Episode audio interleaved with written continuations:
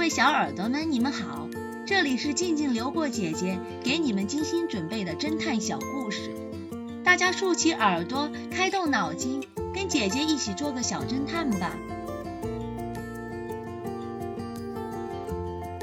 小侦探系列五十五，晚宴上的枪声。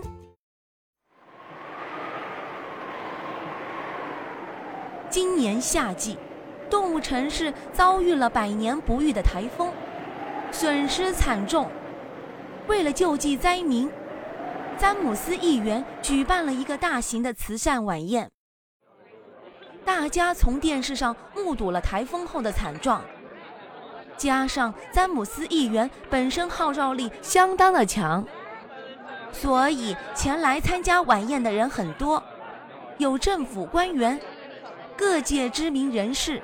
记者，也有普通民众，甚至还有拿着玩具手枪的小男孩，怀抱芭比娃娃的小女孩，以及拄着拐杖的老人。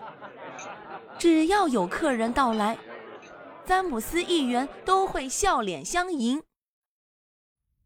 为了保证议员及各位来宾的安全，詹姆斯议员请警察局长在晚宴布置了大量的人手。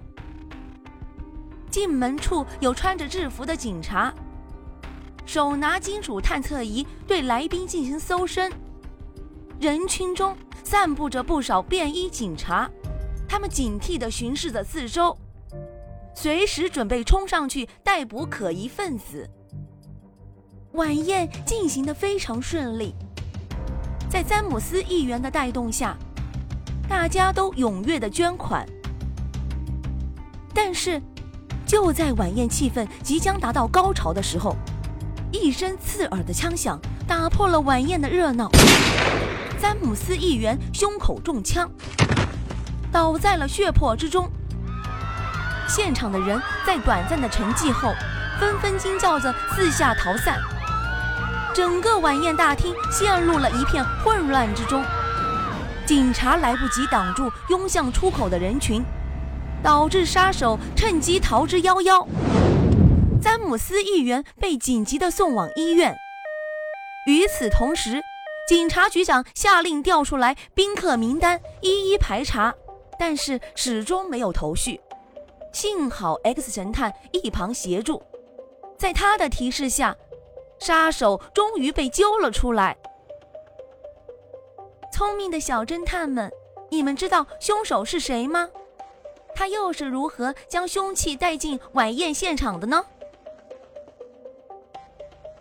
小侦探们，你们推理出真相了吗？把你们的想法留在评论区，与其他的小朋友一起来讨论吧。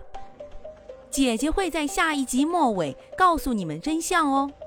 记得订阅小侦探，这样就不会迷路了。红鞋子之谜，这个故事的真相是，满脸纹身的嫌疑犯是凶手。如果高个的嫌疑犯是色盲，鞋子不可能放成清一色的绿鞋和红鞋。